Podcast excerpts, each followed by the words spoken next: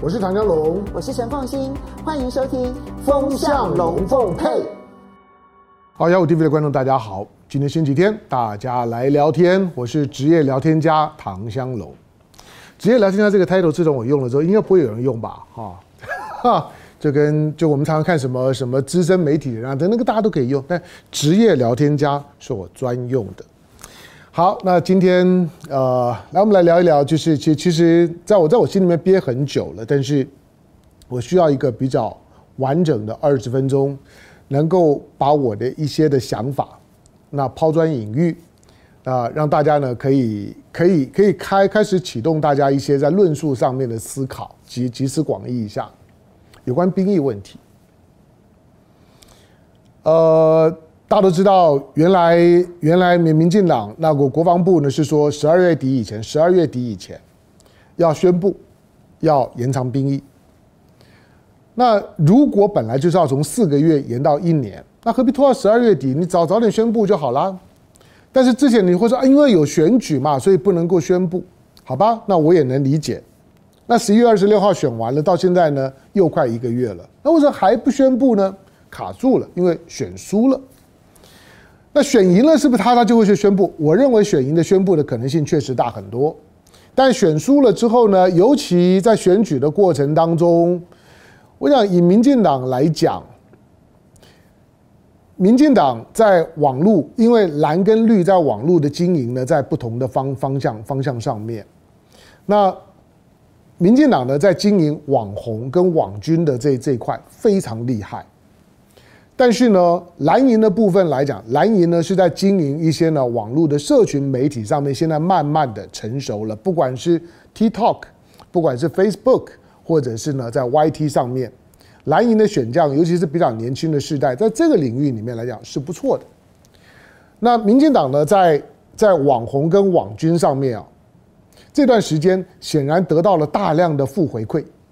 就是。所所有这种的回回送的讯息，基本上面对民进党都很不爽，在政策上面来来讲呢，也很不认同。表面上看起来呢，我们说导致民进党呢这场的九合一选举大败的，我归纳到四个原因了。一个呢，当然跟跟林志坚呐这些的假的这些的，就是说呢，就是论论文抄袭事件，导致呢整个桃竹的选情的崩盘，这当然是其中之一。第二个，对于呢高虹安的穷追猛猛打，那个他觉得失去了比例原则，没意思，输不起。老实讲，对对高虹安的这种的这种的穷追猛打，他给大部分呢看选举人来讲，就是一个印象，就是你输不起。你输不起，可能两个原因，一个就是呢，你新竹市，你柯文哲呢自己不不是柯文哲，就是你柯建铭呢自己的办公室办公室的这样一个一个一个助理出来呢当上了。当上新竹市长，让你呢呼风唤雨当新竹的太上皇呢八年的时间，难道里面真的有什么我不知道的事情吗？就他新竹是不是大秘宝？这第一个，第二个呢就就是觉得觉得报复性的，就是觉得虽然我林志坚选选选不上，可可是我还是有候选人呢、那我如果把高虹安打下去之后呢，那我的我的我的我的这个是沈慧虹也还是有可能会当选啊。大概这两个原因，但是总体来讲就是输不起。第三个呢是台南的这个八十八枪治安的的事件，这些对他伤害呢当然都都很大，对民进党。但是还有一个我认为更更关键的，更更关键的，虽然到目前为止民进党还没有人敢承认说这件事情重伤了民进党的选情，让民进党的选情不管是网红，不管是网军，突然间的给水被压定压水，因为网红跟网军普遍来讲年龄层呢都不高，这些人呢。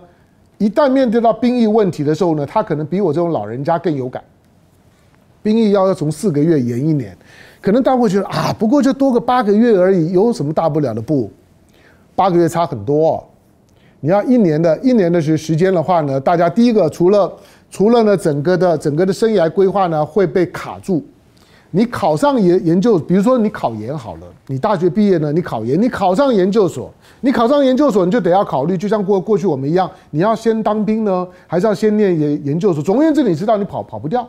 那你就是你就得要得要凑出呢，你一年的时间就得要到到到营营房，像牢房一样，就是待着。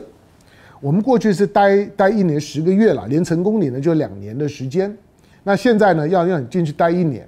那你说原来四个月呢？四个月就好办了。四个月呢，依照现在的方式来讲呢，我可以把四个月切切两半，切成两个月两个月。我暑假呢去去去上就可以了。我只要暑假去军队去部队里面呢报到，今年呢去耗两个月，明年再耗两个月就过去了，勉强还能接受。我的态度是这样，我的态度是不止呢应该要全力的反对把疫情延延长，甚至于现在的四个月，我认为都应该检讨。呃。我的几个几个逻逻逻辑啦，第一个就是说，在过去啊，我们我们传传统的国家主义的思考，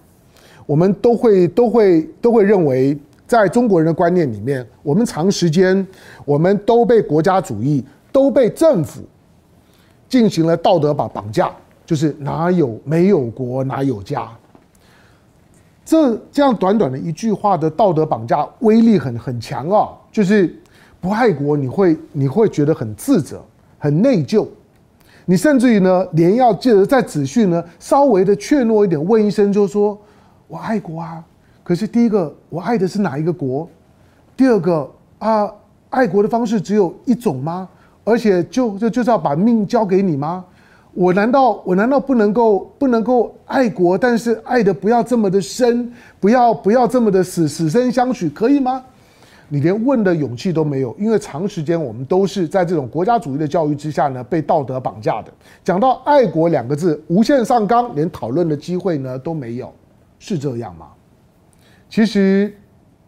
以现代国国家来讲好了，有很多人搞搞不清楚的情况，说觉得觉得呢你的命是国国家的，像像像大陆，大陆呢才才才是呢，你的命呢是国家的错，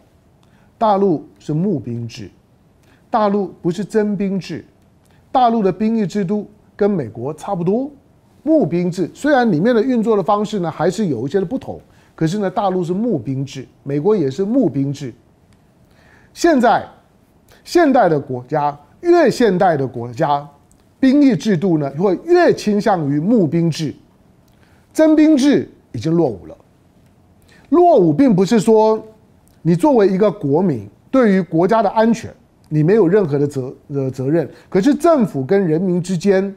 在服役服兵役这件事，因为服兵役这件事情，从国家的角度来来讲，国家需要有人来保护，这个我听得懂。但是从个人的角角度来讲，你要我保护，就是要我的命，要我冒着生命危险来跟你换，这个讲讲不通。募兵制还有另外一个特性，就是说。一个采行募兵制的国家，军人地位比较高。我看征兵制的地位是不高的，征兵制就是大大家都心不甘情不愿的，那反正时间到了嘛，那逃也逃逃的逃不掉，有有本事的呢也也都已经逃了。我说逃就逃逃兵了，你不要你你不要不要怀疑，只要是只要是宪法里面科以人民的义务，人民都会想办法逃。要纳税是不是？我逃税。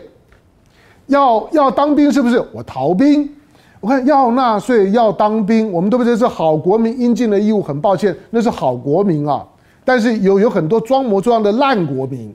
有权力的人就逃兵，有有有有有有这种有财力的人就逃就逃税，有钱的逃逃逃税，有有力的人呢就逃兵。那我们说的有权有势啊，基本上面他们都各有想逃的。什么都逃逃不掉的，无所逃于天地之间的，那就是你或者像我。要服兵役，乖乖的去；要缴税，乖乖缴。根本呢，闭着眼眼睛呢，也懒得去跟你啰说你你给我的税单呢，我就签个字就交交上去。你叫我交交多少，我就交多少，只要老子还交得起。可是真正呢，真正有权有钱的人，不是像你这样想的。所以兵役制的制度。当你用征兵制的时候，铁定里面有很多藏污纳垢的不公平，我才不信。在过去，我们在在服役的时候，过去两两年兵役、三年兵役的时候，有本事跑的不跑才有鬼，把自己呢搞废、搞搞残、搞搞胖、搞瞎、搞聋的看多了。尤尤其那些念医科的，到了到了呢，要要当兵前的那两年的时候，熊康熊胖，大部分的时间呢，都是大家呢在这同一个圈子里面，都是共知的秘密，每个人呢都在呢想尽办法互通有有无，相互呢传授技术，相互切这个切磋，用怎么样的方式能够逃过兵役，连叫你去军中当个医官了，他都不愿意呢。这种的情况很普遍。征兵制呢，除了会让呢军人本身呢没有地位，同时其其实呢跟国家的这种的所谓的很神圣的好国民的义务虚应故事以外，没有其他什么好处。台湾老实讲，又不是很落后的第三世界国家，人人均所得都已经三万多了，每年呢这几年呢税税收呢都超增。其实呢，从政府的部门的角度来讲，你如果真的要要募兵，薪水提高一点，重赏之下必有勇夫。我既爱国，我又有收入养养家活活口，而且我民进党我发誓，我绝对不会呢再像过去那样子呢去羞辱军人、虐虐待虐待军军人、苛待军人。只要呢你们呢现在呢募募兵服完兵役之呃之后，那你你退伍之后呢，我一定给你很好的待遇安排。如果你能够做到这样子的这样承诺，而不会让很多的很多的军人不愿当兵，是因为我哪知道以后你又要把军人怎怎么样？你过去呢，对于对对军人的那种的斗臭、斗烂、斗垮，把军人的贬义的一塌糊涂，过去的那种的处理方式，让大家呢把当兵当做是一件见不得人的事儿，就是万不得已，好男不当兵，好铁不打钉。观念是这样的时候，你要募兵都很困难。但是如果你调整一下你对军人的态度，同时把待遇提高，对军人呢退休之后的保保障，或者呢，如果说真的发生什么意外、意外事故的时候，伤残、死亡的抚恤，让军人呢真的觉得有保障，他的光荣感跟他的安全感都要同时两个条件要要满足，就是我的光荣感跟我的安全感都要能够满足。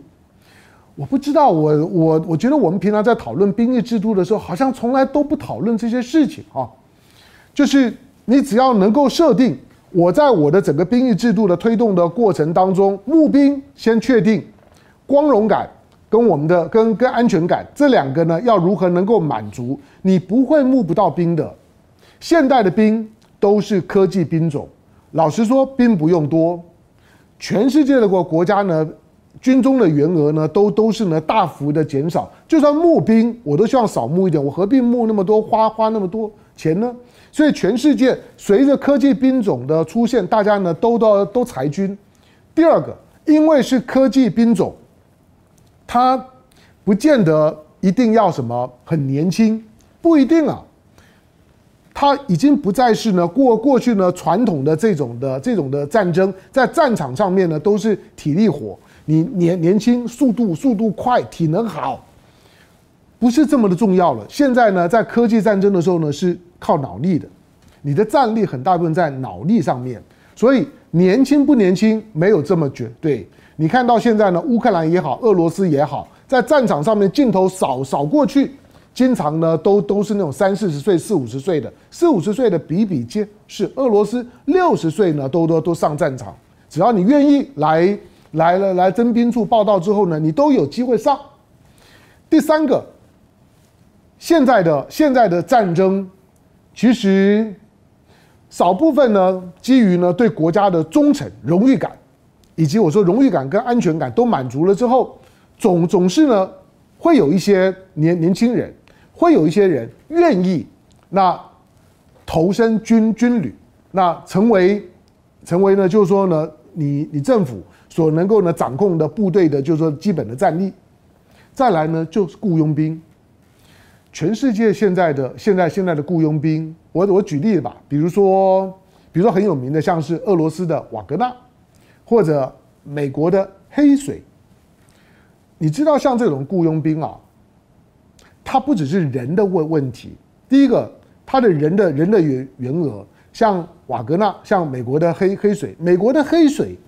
当他业务量最大的时候啊，黑水的员额，他的编制内的员额，比美国参加参加呢联合国的维和部队的人数都还要多。第二个就是说，这些呢，过去呢，可能不管是黑黑水，比如说黑水的老板，过去呢是海豹部队的，或者瓦格纳，过去呢几乎呢都都是呢俄罗斯的一些的特种部队啦，或者说呢海军啊、伞兵啊、空降啊。那它有什么特性？就是它对于俄罗斯的瓦格纳对俄制的武器系统都很熟，而黑水部队呢对美制的武器系统都很熟，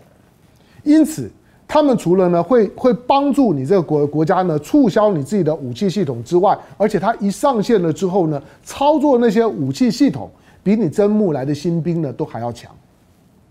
因此，雇佣兵呢慢慢的成为过去我们讲哎法国有佣佣兵，其实在几几十年前的时候呢，我们听到之后说哦法国打仗有佣兵，就好奇怪啊佣佣兵。就就就是把它当工作，然后你给我钱，然后不管呢，我我我我原来认同的是不是这个国家或者这个国家的理念，或者我是不是这个国家的国国国民，就就是你你你只要乖乖的付我的薪水，我就来帮你法法国打仗。你派我到殖民地里面去了，我也会跟着去。半个世纪以前听到佣兵的时候，会会觉得这这这算兵吗？可是现在雇佣兵是战场上面的主流主流之一，募兵。加上雇佣兵，当你听到就是说，如果如果因为现在最有可能呢会会去会去呢蛊惑年年轻人，或者呢去打压民意的，就是就就是呢当当了两岸之间呢如果发生军事冲突，解放军如果要来的时候呢，会会会伤害台的台湾，会伤害呢我们现在的所有的所有的生活的生生活的我们对民主自由对我们的生活方式的坚坚持，所以呢我们要为自己奋战。他们说这些基本的逻辑啊，我没有说错，但但是为了维持自己的自由民主跟生活方式，我的命就要交交给你吗？我孩子的命就要交给你吗？No way，不是这样的逻逻辑。前提我接受，但是后面的那个推论，那都是你自己的想想法，不要用呢用偷换概念的方式。硬把呢你想要的这个目的呢塞到呢大大家的脑袋里面，那做洗脑没有用。国家国家国跟家的连连结，我再提醒你，在我们来讲呢，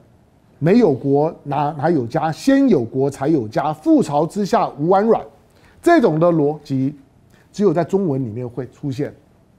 在你你学到的其他的语文。比如说，比如说英语里面，或或或者欧欧洲的其他的语言语系，国跟家是两个不同的概念，字根字首都不一样。只有呢，在中文里面呢，国家国家是一组一组词语的概念，国国跟家在我们的语言当中来讲，就连接在一起了，就觉得不知国在上，家家在下，国就对家有支配的支配的权利。国要家做做什么的时候呢，我们就要乖乖的就范。为了保护我们的家，只好服从我们的国，是吗？那对民民进党来讲，我觉得尤其在告诉民进党你反对延长兵役的时候，除了我刚刚讲的，就传统的国家主义呢，对于人民的道德绑架可以停了，不要来这一套了。现在的现在的就是说，一般的先先进国国家，只要他的他的就经济水平发展到某个某个阶段之之后，基本上面都不是用征兵制。短时间之内你可那我兵源不够怎么办？那是你你的事，你要想想办法。你你不要说你不够的时候呢，就好像在过去呢抓我去去充充军一样。那个呢是是什么是什么时代？那个时代的人基本上没有能力去对抗国家机器。可是今天，我们应该跟国家机器好好的计较一下。不管是冯世宽也好，不管是邱国正也好，当然我我尊重他们，他们呢都都都是呢都是老军人，也都是呢很资深的，就是说呢就是说将领。可是，在有关征兵募兵这件事事情上面，我我提醒我建议这些老老将们，你听听看我的讲法之后，你觉得你们的观念是不是应该要改变一下？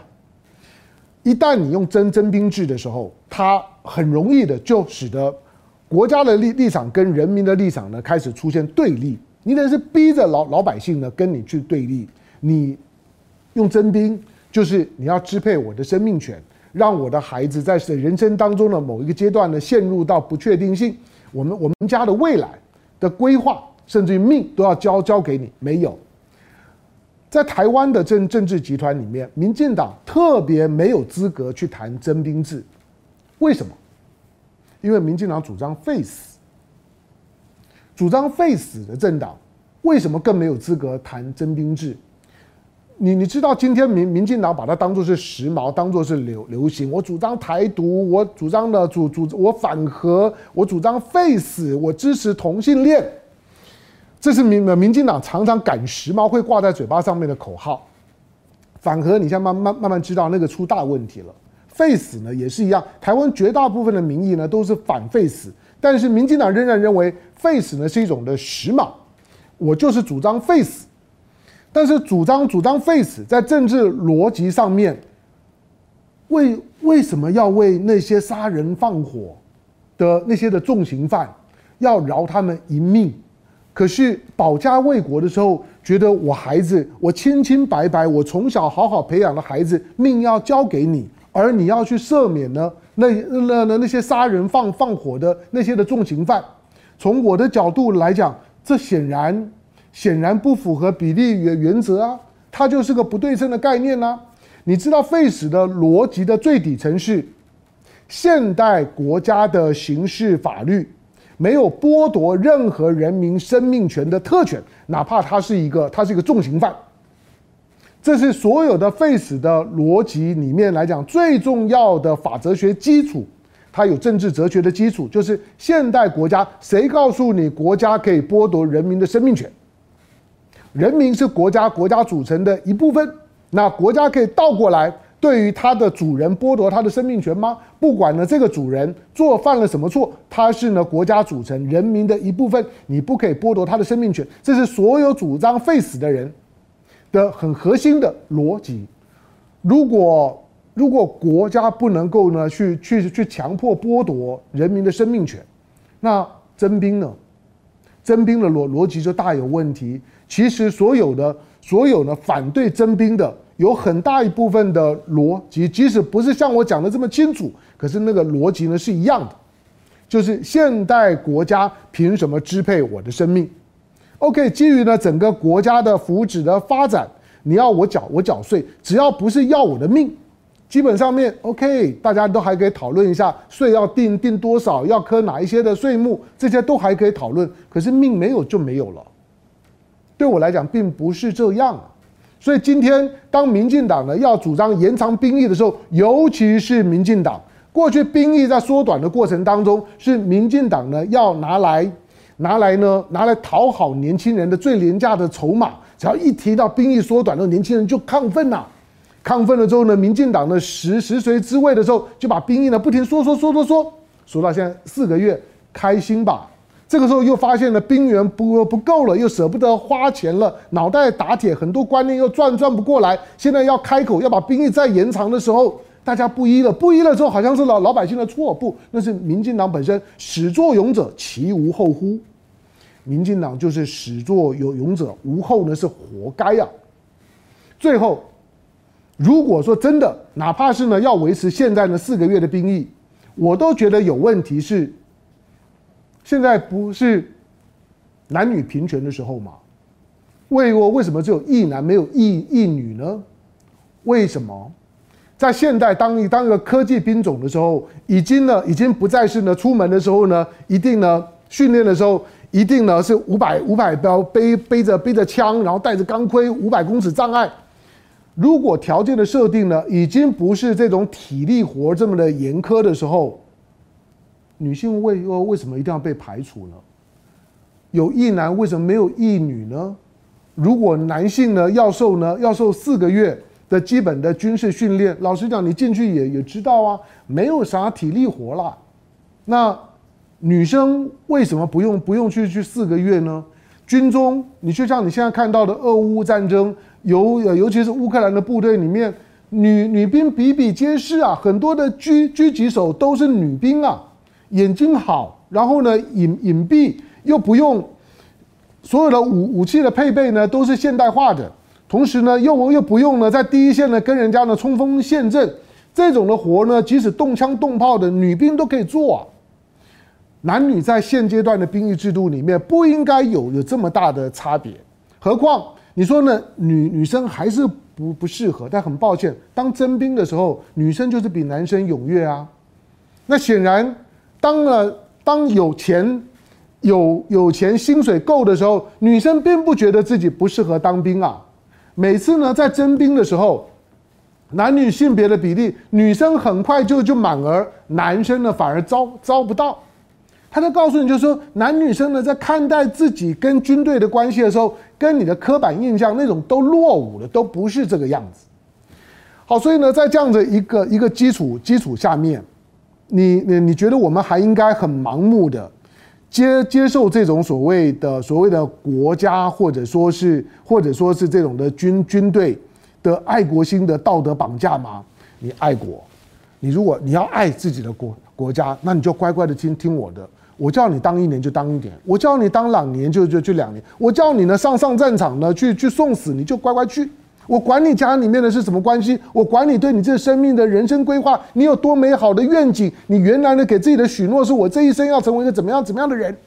很抱歉，碰到呢碰到战争碰到军队的时候，人所有的追追呃追求都归零，大家都一样，都是杀人机器或者被杀的机机器而已。你要吗？我说了，只有募兵，只有精兵，只有雇佣兵，才符合呢现代的兵役制度的要求。所以我会建议，当然，如果民民进党说，哎，我我现在呢拉不下这张脸，我就是要把它延长为一年，Go ahead，我也我也讲了，那你就让苏苏贞昌呢，苏贞昌宣宣布嘛，苏贞昌宣布完了之后，反正邱国正都已经讲了，这不是我国防部能决定的，这要往上面报要讨论了。那就丢到行政院，让苏贞昌呢去决定。苏贞昌通通过了之后，那刚好呢顺了民进党很多人的意，就把苏贞昌给拉拉下，因为民意一定沸腾。苏贞昌只要过了，民意保证沸腾。对于的苏贞昌的仇恨值呢，会马上就拉到非常满，拉满了之后把苏贞昌换了，那那不是一石二鸟吗？就看你敢敢不敢做。但是如果就事论事，我不只反对把四年延长为一年。延长一天我都反对，甚至现在的四个月都大有问问题。台湾的兵役制度大有问题，基于未来现代化、现代战争的需要，大家需要重新的、全面的定位自己的兵役制度。尤尤其不要拿美国的那套来说服台湾的年轻人。美国队啊，很多人的时候呢，看完《捍卫战士二》的时候，征兵站呢又又又又排队了，大家又想要去当军人，就很过瘾。你知道美国的这些军人？他们在当军人的时候呢，你问他说：“你当军人是是什么？是有你的你的想法是怎么样？”他他就觉得呢，就是被派到某些地方去耀武扬威一下呢，然后动枪动炮的去把一些把一些比他弱很多的部队，或者呢被他们贴上贴上标签的恐怖团体，把他们给炸了，把他们给杀了，证明自自己很英勇。美国他拥有非常非常强大的武装力量跟军事科科技。所有所有呢，他过去挑战的对手都跟他差好几个量级。美国是在这种的情况下面呢，他才能够很容易征到很多的兵。很多人知道，我上战场其实其实我阵亡率不高啊。相反的，我只要存活存活下来了之之后，我我这辈子呢，我基本上面即使不是不愁吃穿，可是呢，我会有很好的保障。这个呢，对于我，对于很多呢，可能没有什么专长，不要说不学无术，没有没有什么专长，也找不到什么太好工作的人，当兵是一个很好的选择。可是，在台湾，如果你要当当军人，你要体认，你将来要面对的主要的对手，可能是装备、科技、人人人数都是高你好几个量级的解放军，跟美国是非常不一样的。所以不要老是拿美国的那套拿来呢教训台湾的年年轻人，那是不同的情境，而且呢整个假设刚好是完全相反的。你赞不赞赞成把兵役制度从四个月延长为一年？